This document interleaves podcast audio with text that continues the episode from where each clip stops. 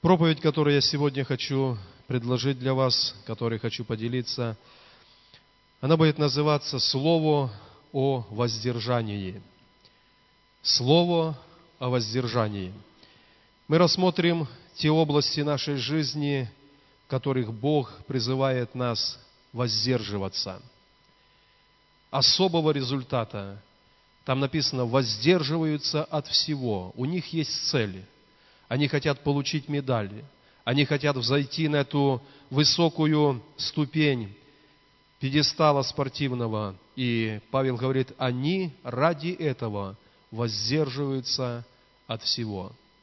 И потом он говорит, они воздерживаются ради венца нетленного, а когда мы воздерживаемся, то ради жизни вечной с Господом. И, может быть, не так часто мы слышим э, наставление о воздержании, но сегодня давайте мы поговорим о воздержании. Что Божье Слово говорит о воздержании? Первое место Писания я буду читать, книга Деяния святых апостолов, 24 глава. Деяния апостолов, 24 глава, 24 стих. Через несколько дней Феликс, придя с Друзилою, женою своею, иудеянкою, призвал Павла и слушал его о вере во Христа Иисуса – и как он, то есть Павел, говорил о правде, о воздержании и о будущем суде, то Феликс пришел в страх и отвечал, «Теперь пойди, а когда найду время, позову тебя». Я размышлял над этим стихом Писания, и я задавал себе вопрос, если бы сегодня кому-то из нас предоставилась возможность проповедовать кому-то из сильных этого мира, как бы мы построили нашу проповедь. Когда у Павла выпала возможность проповедовать одному из правителей, царей, Феликсу, он проповедовал о таких вещах, как правда Божья, воздержание и грядущий Божий суд. И эта проповедь о страхе Божьем, о правде, о будущем суде, о воздержании – она в сердце этого языческого правителя вызвала трепет. Мы много и чаще в церкви говорим о том, что Бог есть любовь. Но прежде чем человек переживет в сердце любовь Божью, Дух Божий укажет на его грех. И только после того, когда наше сердце пережило это откровение Божьим, что такое святость Божья и насколько я греховен. Когда мы это пережили, это вызывает у нас чувство просить прощения у Бога. И когда мы попросили прощения у Бога, человек сполна переживает любовь Бога Отца. Вначале Дух Святой обличит мир о грехе, а потом будет откровение, как Бог любит каждого из нас. Я хочу сегодня говорить о таком первом воздержании или о такой области воздержания, как воздержание в наших помыслах. Наш разум – это как поле, и чем он засеян – и первая область, в которой мы с вами призваны иметь воздержание, это воздержание наших помыслов. Ходят в сердце их, то есть они неконтролируемы. И согласитесь, когда мы... Наши мысли – это то, что не знает никто, кроме нас и Бога. Я часто себя ловлю на том, когда где-то э, начинаю рассуждать о чем-то или о ком-то, и понимаешь, что как важно мысли пленять послушание Христу. Псалом 18, давайте вместе прочитаем, 18 Псалом. Здесь написано так. «Да будут слова уст моих и помышления сердца моего благоугодны перед Тобою, Господи, твердыня моя и Избавитель мой».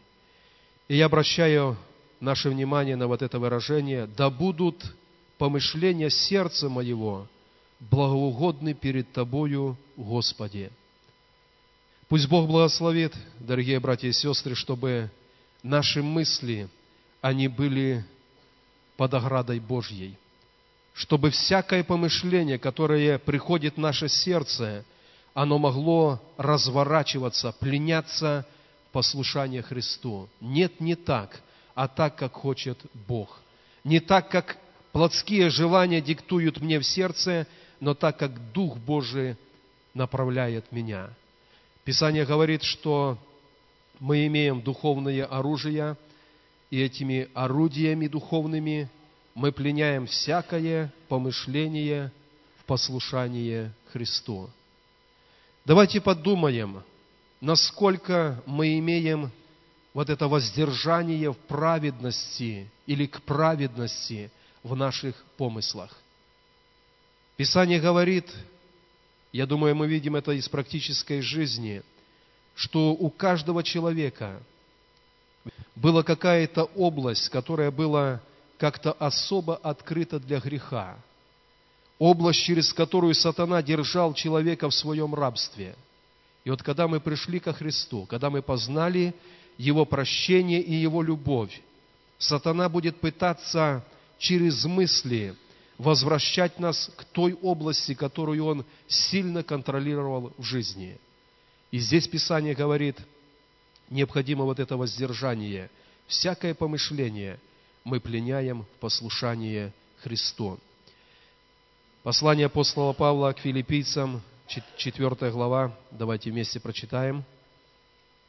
Павел дает такой совет. «Наконец, братья мои, что только истина, что честно, что справедливо, что чисто, что любезно, что достославно, что только добродетель и похвала. О том помышляйте. Каждый раз, когда внутри нашего сердца, в нашем разуме есть определенные помыслы, давайте наложим вот этот стандарт Божьего Слова. Чисто ли это? Добродетель ли это? Похвала ли это? Честно ли это? Истинно, справедливо? Если да, об этом мы должны помышлять. Помыслы в нашем сердце, они создают фундамент нашей духовной жизни. И насколько мы тверды в нашем Господе, насколько мы непоколебимы духовно, это зависит в первую очередь о том, каковы наши мысли. Я напоминаю вам стих Писания, который говорит – Бог не смотрит на то, что я говорю. Бог даже не в первую очередь смотрит на мои видимые поступки. Бог знает сущность нашу. И Писание говорит, каковы мысли человека перед Богом, таков он и есть. То есть Бог судит по помышлениям нашего сердца. И пусть Бог благословит, чтобы как раз таки в помыслах нашего сердца – мы были чисты перед Богом. Что добродетель, что похвала, что чисто и истина. Павел говорит, об этом помышляйте. Много раз в Священном Писании написано, что когда мы пришли ко Христу, мы должны обновить наш разум. Написано обновлением ума вашего. То есть, когда мы жили в мире, наверное, как все люди – мы могли думать, думать греховно, мы могли в мыслях кого-то осуждать, мы могли многое совершать в наших мыслях, но когда пришли к Иисусу, Писание говорит, что обновляйтесь духом ума вашего. И эта речь идет о мыслях, о сокровенном, которые невидимо для людей, но мы-то в сердце знаем, что иногда в наших помыслах мы заходим за черту того, что Бог называет грехом. Пусть Бог хранит, чтобы наши мысли перед Богом, они были чисты. Кто-то сказал, если бы Бог дал людям возможность видеть мысли друг друга, мир не мог бы существовать.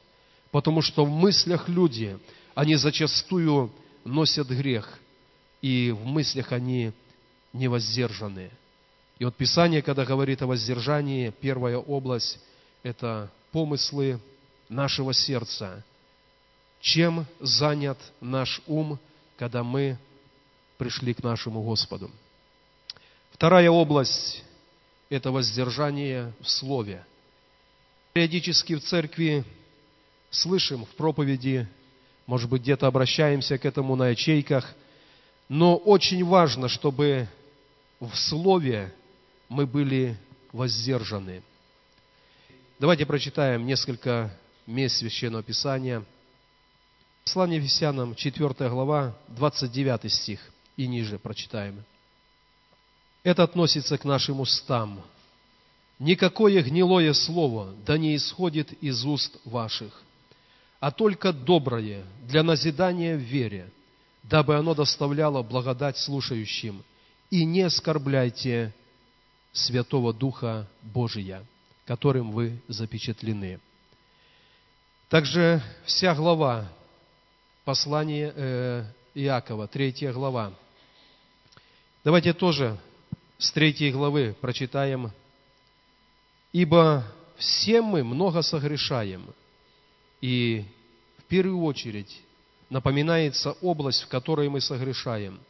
Кто не согрешает в слове, тот человек совершенный, могущий обуздать и все тело. Кто не согрешает в слове, тот человек совершенный, он может обуздывать свое тело. Имеется в виду свои плотские желания, похоти, если человек не согрешает в слове. Следующий стих. «Вот мы влагаем удила в рот коням, чтобы они повиновались нам, и управляем всем телом их». Я рос в деревне и постоянно, э, скажем так, э, жизнь, она была как-то связана с лошадьми. Мой отец обучал молодых лошадей, была такая должность в колхозе, обучить молодого коня и передать его уже рабочего в бригаду. Я знаю, что значит вложить удила в рот необузданному коню. И Писание говорит, наш язык, если он будет обуздан, то вся наша жизнь, она будет направлена верно перед Богом. Лишь бы язык был обуздан. И всегда, или в большинстве случаев, люди говорят так, я сказал, он сказал, или она сказала, она ответила, я еще сказал – и еще ответили, и разрушенные взаимоотношения. Нарушен мир в сердце и между людьми, и между нашим Господом. Ниже, когда мы читаем главу Иакова, там написано, что корабли, они могучи, велики, небольшим рулем, они направляются, куда хочет корчи. И речь тоже идет, небольшой язык, но он направит всю жизнь человека – или к благословению, или к разрушению. И Писание говорит, что в Слове мы должны иметь воздержание. В притчах, в 31 главе, в 26 стихе, там описана женщина, которую, которая имеет похвалу перед Богом, и там написано, что уста свои открывает с мудростью, и у нее на языке кроткое наставление. Как не хватает очень часто в жизни, чтобы уста наши открыть не просто, а с мудростью и дать. И в этом же послании Иакова, 3 главе, язык сравнивается с огнем. Когда огонь где-то возникает, он попалит все. И написано, язык – огонь, прекраса неправды, и он воспаляет весь круг жизни. И, дорогие братья и сестры, я думаю, что у нас есть перед Богом э, такая необходимость. Мы знаем, как мы говорим, что мы говорим. У нас есть перед Богом необходимость молиться и просить, Господь, научи меня правильно употреблять мои уста. И то, что не от Тебя, то, что не созидает – пусть оно не выходит из моих уст. Вы знаете этот знаменитый стих, и на эту тему написана у Дерека Принца книга «Жизнь и смерть во власти языка». Ни больше, ни меньше. Или жизнь, или смерть. И все это во власти наших слов, слов, которые мы произносим нашими устами. В семье люди, которых Бог подарил друг для друга, они где-то не остерегаясь своих слов. Ниже Иаков говорит, братья, не должно так быть. Из одного источника должна течь одна вода. Если Бог наполнил наш дух своим духом, то только доброе для назидания в вере с кротостью должно исходить из наших уст. Пусть Бог благословит, чтобы уста наши не всегда были наполнены воздержанием. Я когда-то говорил в церкви, я повторю это выражение, зрелый человек, человек, который научился контролировать себя перед Богом, он говорит то, что хочет Бог в данной ситуации. А незрелый человек, человек, пребывающий в неком младенчестве духовном, он говорит то, что горит в сердце, то, что ему хочется. И он говорит, и идет следом шлейф разрушения. Пусть Бог благословит то ли в доме нашем, то ли где-то на рабочем месте, то ли в доме Божьем, когда мы общаемся с кем-то, открывать уста наши и созидать, приносить устройство, приносить созидание. Пусть Бог благословит. Следующая область, в которой мы также должны быть воздержаны, это область наших поступков – Послание Ефесянам в той же четвертой главе написано, кто крал, не кради, трудись своими руками. В много раз в псалмах написано, наблюдай за ногою твоею, куда ты идешь. И путь наш должен быть предан Богу, быть в Его коридоре. Пусть Бог благословит, чтобы эта область также, она была в свете Божьем, и мы воздерживались от неверных поступков от неверных решений, от неверных путей нашей жизни. Еще одна область, где Писание также призывает нас воздерживаться. В послании Иуды написано, что есть люди, которые без страха уточняют себя. То есть восполнение своих плотских желаний, страстей – это все, чем занято сердце человека. Но Писание говорит, что в пище и питье – мы также должны воздерживаться. Наверное, как раз таки хороший метод, как мы воспитываем себя духовно, воздерживаясь от чрезмерного потребления пищи, это время нашего поста.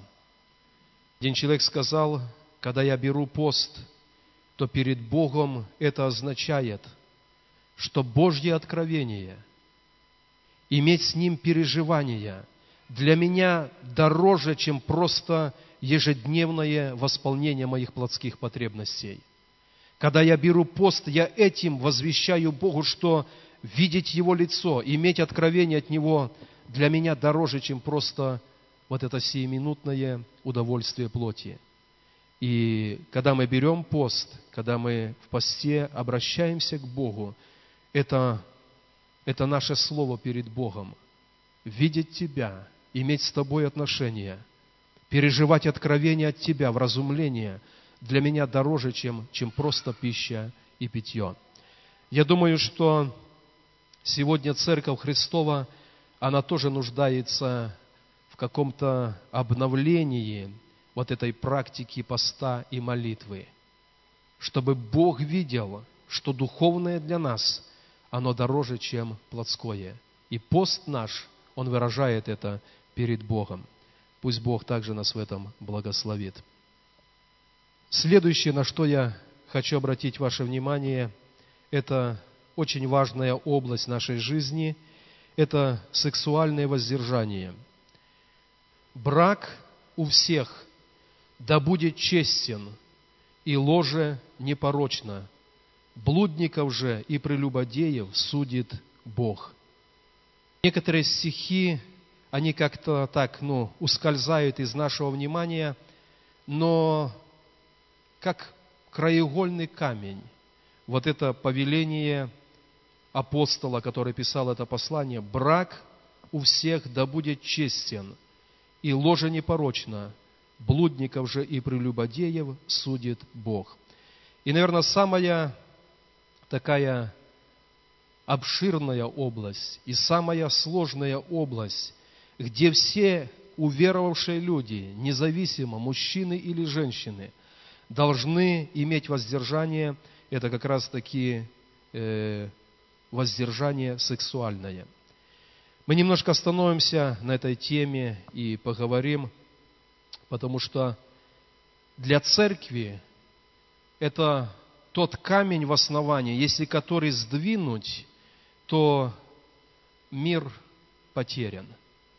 Если церковь в вопросе воздержания именно в сексуальной сфере, она будет э, лишена этого камня, тогда этот мир, он просто несостоятелен, он не может иметь спасение в Боге. Писание говорит, брак должен быть честен или же чистым, святым. И может быть, кто-то, слушая наши наставления, думает, ну разве это так важно? Тут до создания брака, и которые изменяют в браке, блудники и прелюбодеи. И Писание говорит, этих людей судит Бог. Иногда, когда мы делаем церкви какое-то напоминание, говоря об этой теме, о теме воздержания, я хотел бы напомнить Первое послание к Тимофею, вторая глава, 8 и 9 стих. Давайте вместе прочитаем. «Итак, желаю, чтобы на всяком месте произносили молитвы мужи, воздевая чистые руки без гнева и сомнения». И вот когда мы говорим о мужьях, о священниках в доме, мы понимаем, это так важно, чтобы мужи, преклоняя перед Богом колени, могли поднимать к Богу руки, и эти руки чистые, и там нету гнева и сомнения. Это очень важно. Потом Павел говорит, чтобы также и жены в приличном одеянии, со стыдливостью и целомудрием, украшали себя не плетением, там, не золотом, не жемчугом, но добрыми делами. Я хочу обратить ваше внимание, что мы никогда в церкви не проповедовали, запрещая женам украшать себя – но здесь есть противопоставление, чтобы не это было главным, первым, но первое, чтобы жены перед Богом в приличном одеянии со стыдливостью и целомудрием, и это было их украшением. Мир сегодня, в котором мы живем, он как раз-таки учит наших детей всячески, и в школе, и просто в кругу сверстников – и все, что показывается через телевидение, оно учит о том, что воздержание в этой области не надо. Это старомодно, это несовременно, и люди учат, что это невозможно. Но, дорогие братья и сестры, церковь останется церковью только тогда, когда она будет понимать, что Павел сказал это в первом столетии, и в двадцать первом оно нисколько не потеряло актуальности. Оно должно быть настолько же авторитетным, настолько же неприкосновенным, как важно было тогда в первой церкви.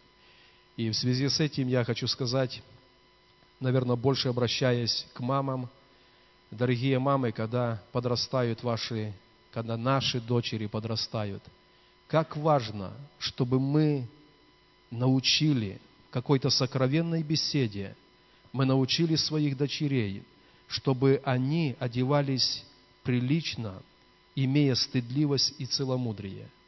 Если мы научим этому наших дочерей, у них есть шанс, у них есть возможность перед Богом однажды создать крепкую, благословенную семью, и в той же семье они родят благословенное потомство перед Богом. Если мы не научим наших детей, если мы не научим людей в церкви, что это важно перед Богом, это относится к воздержанию. И все, что не целомудренно и не со стыдливостью, оно как раз-таки нарушает грани воздержания сексуального. И можно от этого просто отмахиваться рукой и думать, что это не так важно – но Писание говорит, что это важно. И сексуальная область – это область святости Божьей. Это тайна, за которую Бог не предопределил, чтобы проникал кто-то посторонний. Это свято перед Богом. И Писание говорит, что в этом верующие люди, они также должны иметь воздержание. Я читал в этом служении, что Бог делает нас стрелами и застренными, и потом употребляет и посылает туда, куда Он хотел бы послать. Награда от Него – плод чрева. Что стрелы в руке сильного, то сыновья молодые – Блажен человек, который наполнил ими колчан свой. Не останутся они в стыде, когда будут говорить с врагами в воротах. В свое время он положил в сердце у себя, чтобы его дети максимально были посвящены для Бога.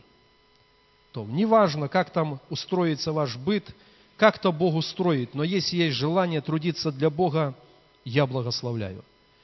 И когда-то мой отец выпустил вот эту стрелу в Воронежскую область, в Боровики, еще куда-то. И я размышлял над этим и понимал только одно. Не потому, что он явля, являлся кем-то, но потому, что в его жизни было положено правильное основание взять стрелы и пустить их в окружающий мир. Я хотел бы сегодня спросить во всех нас, у людей, которые имеют семьи, мы воспитываем детей, мы живем в мире, который сильно трансформировался, который сильно наполнен информацией, которая развращает, которая убивает воздержание, и особенно воздержание в интимной сфере – и я задаю сегодня вопрос, когда придет время нам отпускать наши стрелы, достигнуть цели Божьей. И я хочу повторить, для того, чтобы стрелы, которые однажды мы захотим выпустить во имя Божье, они достигли Божьей цели, эти стрелы должны оттачиваться во всяком воздержании. Это мысли, это слова – это поступки, это сексуальная область, превыше всего, дороже всего. Пророк Иезекииль говорит, что он видел храм, и из-под храма вытекала река. И дальше он говорит, когда эта река попадала где-то, то приносила жизнь и исцеление. И мы сегодня говорим в церкви о воздержании, потому что если от храма не будет вытекать здоровая вода, ее нету нигде больше в этом мире. И мы говорим, как важно, чтобы от храма, от церкви вытекал этот здоровый поток, и куда он приходит, он принесет жизнь и исцеление. Мы хотим, чтобы через церковь семьи, которые разрушаются в этом мире, исцелялись. Каким образом? Когда мы в этом отношении будем святы и чисты перед Богом и мы можем исцелить разрушающуюся семью. Когда у нас нет воздержания в нашей жизни, когда интимная сфера, сфера сексуальная, она где-то имеет пробоины, мы не можем никому помочь в этом мире. И здоровая вода от храма, она должна вытекать. Последнее место Писания, и мы помолимся. «Если же правый глаз твой соблазняет тебя, вырви его и бросить себя. Ибо лучше для тебя, чтобы погиб один из членов твоих, а не все тело твое было ввержено в гиену. И если правая рука твоя соблазняет тебя, отсеки ее и брось от себя. Ибо лучше для тебя, чтобы погиб один из членов твоих, а не все тело твое было ввержено в гиену. Я думаю, что на первый взгляд, когда мы читаем это послание Христа, Нагорную проповедь, оно не вдобовразумительное, да? На самом ли деле Иисус учил, чтобы мы взяли, вырвали глаз и выбросили, положили руку и отсекли ее? Но это учение Иисуса Христа, оно говорит, что отношение к греху, оно может быть или радикальное, или никакое. Каждый раз, когда мы в жизни даем право прижиться каким-то образом определенному пороку, то весь остальной грех однажды придет со всей силой. Неправда, что грех может быть один и долго. Неправда. Семя греха, оно прорастает, и оно несет обильный урожай. Прообраз этого заложен в природе, когда сеется терние или волсы, да? Одно семечко, и потом оно просто заглушает все. Чтобы перед Богом и мысли, и уста, сердце, и вся жизнь были чистыми и благословенными. Пусть Бог благословит, чтобы мы думали, насколько воздержание есть в нашей жизни. Пусть Бог благословит, чтобы мы больше думали, насколько нашей благочестивой жизнью мы повлияем на воспитание наших детей? Будут ли они стрелами, которые далеко полетят и исполнят предназначение Божье? Если на нас остановится Божья праведность, и грех наш, как дамба, прекратит дальнейшее продвижение Божьей святости и праведности в мире, мы неправильно жили перед Богом. Праведность, которую Бог дал нам, она должна быть умножена – она быть переложена, передана нашим детям, и они должны пойти дальше, не менее проповедуя Царство Божие, но более сильно проповедуя, чем делали это мы с вами. Давайте поднимемся. Мы сейчас будем молиться перед Богом. И у нас не будет больше э, проповеди. Пусть в нашем сердце, в наших мыслях будет это слово о воздержании – это слово когда-то услышал Феликс и трепетал перед Богом. Может быть, кому-то из нас сегодня тоже надо трепетать перед Богом и сказать, Господь, во многих областях моей жизни я не имел воздержания, но я хочу иметь воздержание перед Тобою. Мы будем молиться. Если кто-то хотел бы помолиться вместе со служителями, можете пройти вперед. А так мы молимся друг за друга. Господь, мы хотим быть людьми Твоими, людьми, которые имеют воздержание. Давайте помолимся.